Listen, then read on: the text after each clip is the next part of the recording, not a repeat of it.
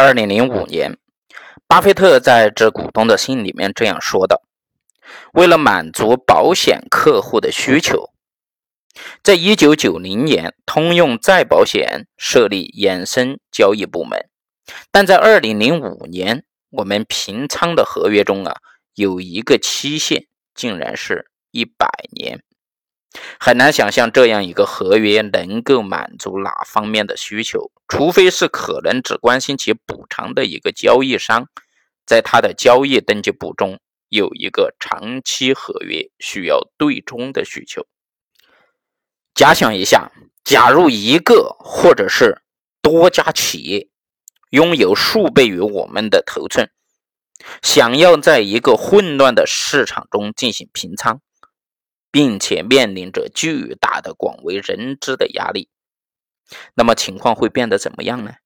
在这种情况下，应该充分关注事前，而不是事后。应该是在卡特里娜飓风来临之前考虑且提高撤离新奥尔良的最佳时机。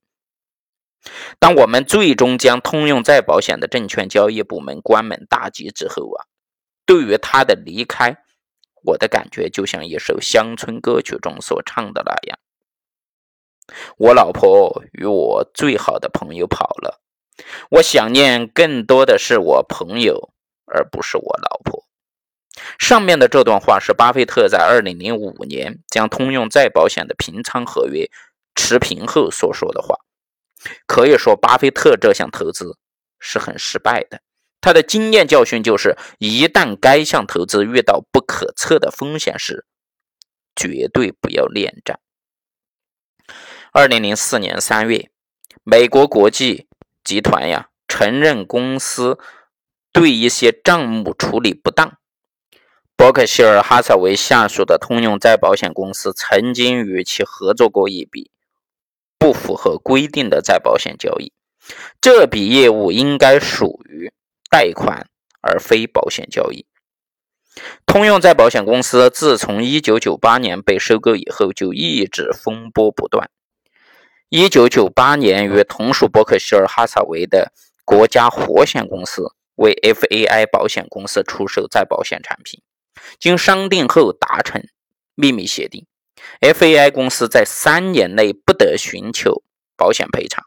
这项规定呢，在很大程度上弱化了该产品转移风险的功能，摇身一变变成了短期贷款。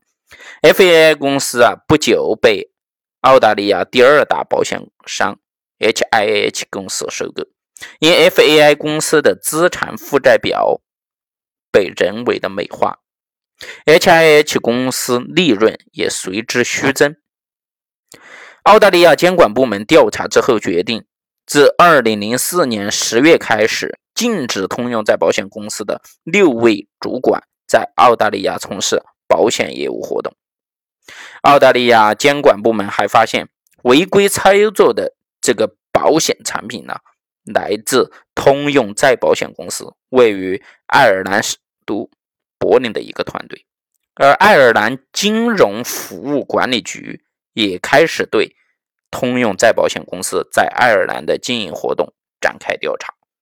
二零零四年的三月，该公司公布的盈利报告显示，去年净利润下降百分之十，由二零零三年的近八十二亿美元减至七十三亿美元。相比美国股市的总体增长啊，巴菲特在股市上的投资业绩最近几年出现了明显的下滑。以标准普尔五百指数为例，该指数成分股在二零零三年和二零零四年的平均账面资金值啊，增加分别是百分之二十八点七和百分之十点九，均超过了巴菲特的伯克希尔哈撒韦公司。与股市投资不景气相对应的是，伯克希尔哈撒韦公司的现金大量闲置。截至二零零三年的十二月。公司的现金存量由二零零三年的三百六十亿美元飙升至四百三十亿美元。